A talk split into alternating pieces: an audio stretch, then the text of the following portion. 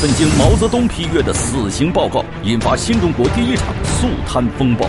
究竟犯了什么罪，以至于丢了性命？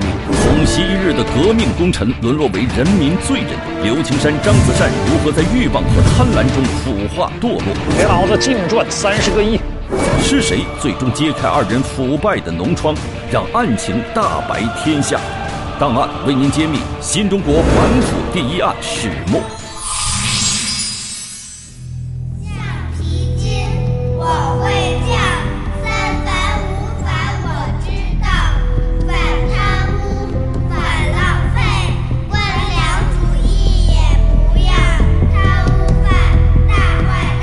二年二月十三号一大清早，天津杨柳青镇石家大院，天津地委书记办公室，外面一群小朋友正在跳橡皮筋，玩得正高兴。和外面热闹的气氛比起来，办公室里边冷冷清清，没有一个人，安静的有些可怕。每日例行放在案头的报纸，也没有人去翻阅。这是一九五二年二月十三号当天的《人民日报》，孩子们唱的跳的都和这上面的一则消息有关系。河北省人民法院公审大贪污犯刘青山、张子善，将两犯判处死刑，立即执行。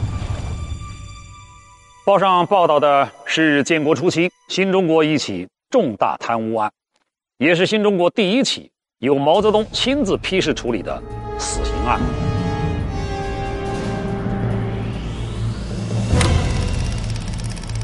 一九五二年二月十日，一场公审大会在河北保定市体育场举行。会场中涌进了两万余名保定当地的干部群众。会场外，河北省委通过广播现场直播了公审大会。公审大会于当日正午十二时开始，经过必要的庭审程序，下午一时三十分，河北省人民法院院长宋志毅宣读审判书。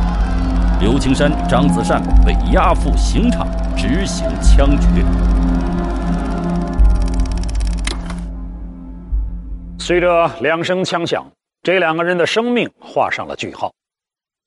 我们现在来看一下，在这起被称作“新中国反腐第一案”里面，两个主人公刘青山、张子善究竟是什么人？刘青山被捕前任中共石家庄市委副书记，当年三十六岁；张子善被捕前任天津地委书记，当年三十八岁。两人不仅身居高位要职，而且都是从战火硝烟中走过来的革命功臣。两个曾经的革命功臣，为什么会沦为历史的罪人呢？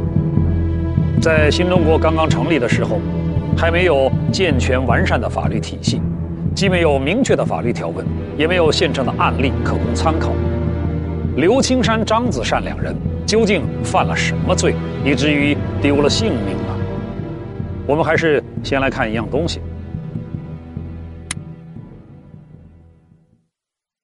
一九五二年二月十三号，《人民日报》全文刊登了河北省人民法院临时法庭对贪污犯刘青山、张子善的判决书。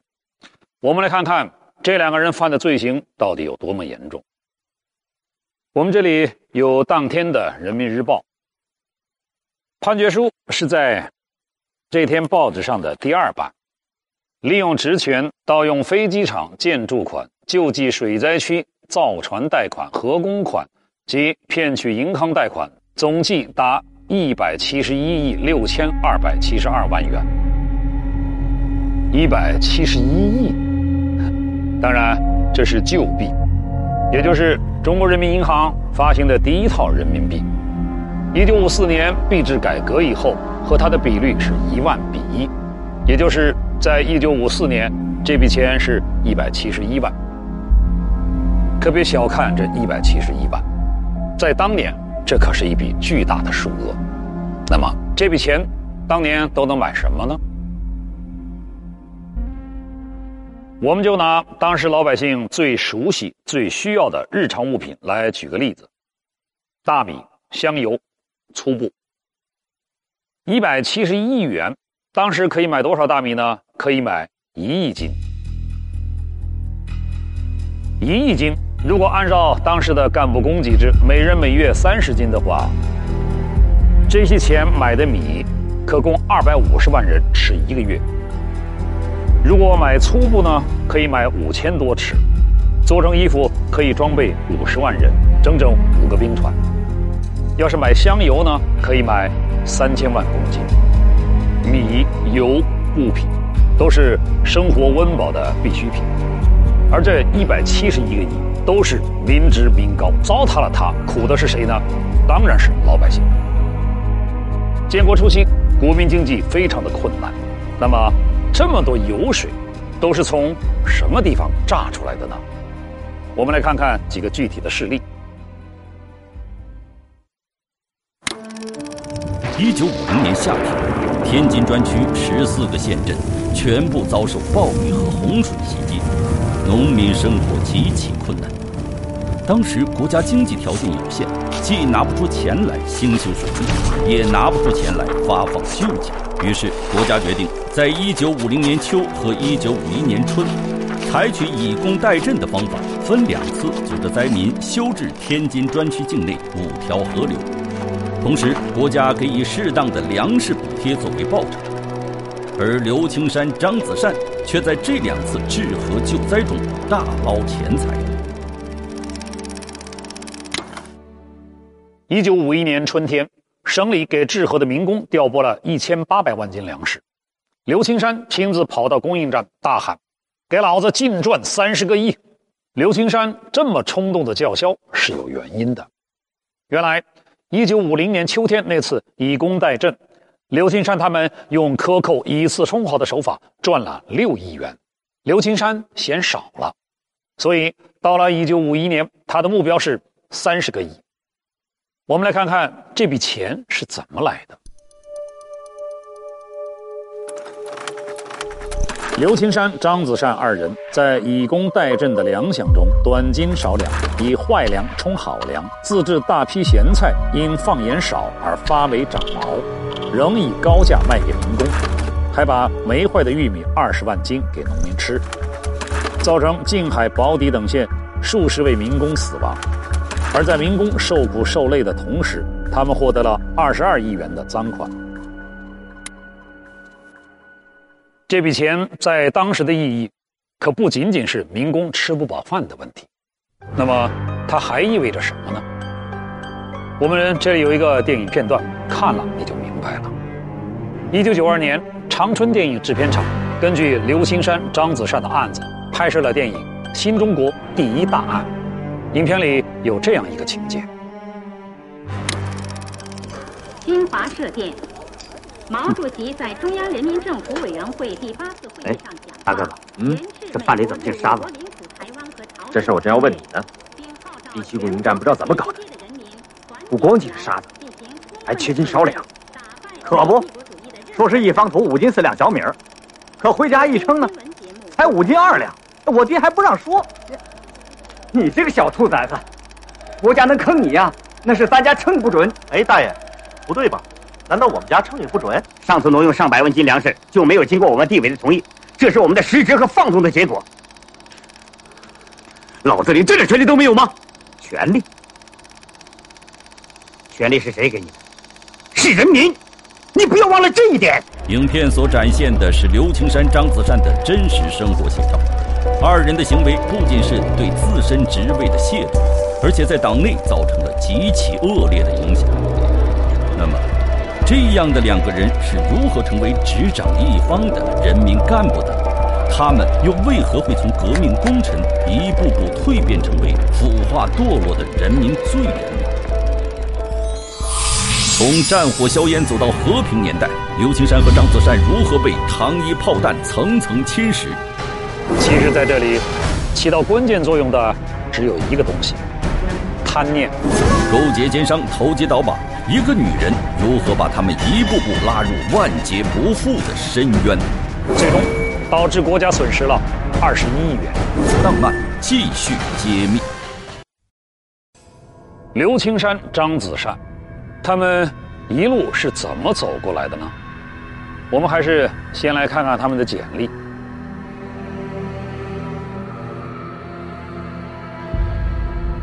打开一看，他们的人生足迹历历在目。先来看看刘青山的。刘青山原名刘顺山，河北安国县南张村人，贫农，党员，入党时间是一九三一年十月，那一年他才十五岁。一九三二年参加了高黎农民暴动，这一年对刘青山意义重大。一九三二年。当时只有十六岁的刘青山参加了高黎农民暴动，他和十八名战友一起都被俘虏了，关进了监狱。当时，敌人本来准备把这些俘虏全都杀害，可是轮到刘青山的时候，监斩的一个团长看到刘青山还只是个孩子，于是动了恻隐之心，就把他给放了。我们再来看看张子善。张子善，一九一四年生。河北省深县上村人，他的经历也很曲折。很年轻就参加了革命，但是我们从简历上可以看到，1934年到1936年他在天津第三监狱；1936年12月到1939年12月他在北京第一监狱，干什么呢？坐狱，就是说他前后蹲了五年的大牢。这是怎么回事呢？原来。当时正是共产党遭遇白色恐怖的革命低潮时期，张子善秘密加入了中国共产党，积极参加抗日救亡运动，两次被捕入狱。出狱以后，他以教书作为掩护，寻找党组织，最终回到了革命队伍中。抗战胜利后，张子善曾经担任冀中八地委的组织部长。说到这里，我们再来看看刘青山的简历。一九四五年十月任。中共冀中八地委书记兼冀中军区第八军分区政治委员，也就是说，在这个时候、这个地方，刘青山和张子善的人生轨迹有了第一次交集。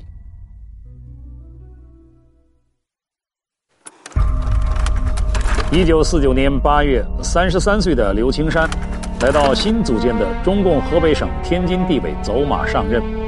成为十一县三镇四百万老百姓的父母官。这时候，张子善刚刚被调到河北省委研究室任主任。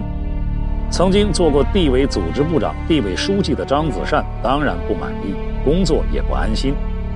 刘青山看准了这一点，迅速把他拉拢过来，安置到自己身边，担任地委副书记兼专属专员，让他处理日常事务。据刘青山、张子善的战友、同事的回忆，刘青山这人长得人高马大，体格粗壮，性格呢也粗犷豪放，经常讲脏话，爱骂人；而张子善呢刚好相反，他长得白白净净，性格开朗，喜欢开玩笑，口才非常好，他善于和人交往。两个人反差这么大，但他们性格互补，又有着共同的革命经历，所以刘青山、张子善。在工作上相处非常默契，可谁能想到，上任不到一年，这两个人就沆瀣一气，一同走上了一条腐化蜕变的道路，剥削民工的血汗钱，侵吞灾民的粮款，这还只是个开始。没过多久，一个女人的出现，把刘青山、张子善卷进了一个金钱的漩涡中。这个女人叫张文怡。很遗憾，我们没能够找到她的照片。不过，在电影《新中国第一大案》里面，我们可以看到他的影子。张文仪是一个投机倒把的女商人，其丈夫是当时吉林省财政厅驻天津市生产管理处供销科长。一九五一年初，张文仪通过熟人介绍认识了刘青山，进而又把丈夫介绍给刘青山。目的就是把刘张二人拉下水，成为他们赚钱的机器。夫妻俩为刘青山策划，从长远打算，希望刘青山先拿出一笔钱交给张文仪做生意，待盈利后再开办一个化学工厂。面对诱惑，刘青山会轻易上当吗？其实，在这里。起到关键作用的只有一个东西：贪念。由于发财心切，刘青山自然对张文仪的计划非常感兴趣，当场他就把他聘作连一点影子都没有的化学工厂的副经理，并且从此把他带为上宾，来往都用小汽车接送，并且还在农场为他专门盖了一套新房。没过多久，刘青山就把四十九亿元巨款一手交给张文仪经商，这会不会是肉包子打狗呢？张文仪拿到这笔钱，就先给自己做了一笔生意，做什么呢？倒卖复写纸。他先用低价买进一批复写纸，然后再高价卖给天津地委生产处，净赚了九千六百万元。然后再以她丈夫所在的吉林省财政厅驻京推销处的名义，用高价把这批复写纸再买下来，让刘青山赚了一点三亿元。张文仪立了这一功，更被刘青山、张子善信任了。可是，这样倒来倒去，最后受损失的还是国家。结果是，吉林省财政厅白白的出了两亿元。这是第一笔生意，算是投石问路吧。结果是两头都赚了。可是，接下来发生的事情就没有他们想象的那么顺利了。这个一边放明火一边打埋伏的张文仪。抓住了刘青山、张子善急于赚大钱的心理，又导演了一起更大规模的骗取国家巨额财产事件，也就是倒卖倒卖马口铁事件。马口铁早期称为洋铁，因为中国第一批洋铁是在清代中叶从澳门进口，澳门的英文名字是 Macau。所以中国人一般把它音译为马口。马口铁当时是紧缺物资，国家三令五申不得买卖，违者严惩。可当听说这种买卖可以赚大钱的时候，刘青山、张子善就动了贪心，当即就决定不惜一切代价把这笔生意做成。没想到生意刚刚谈成，国家就下达了命令：军需物资不得出售。于是他们马上改变方式，决定买一百五十吨黑铁皮。这批货价值三十二亿元，可没想到这笔钱交到张文仪手，张文仪却私自存进了银行去生利息，以及进行其他的倒买倒卖，最终导致国家损失了二十一亿元。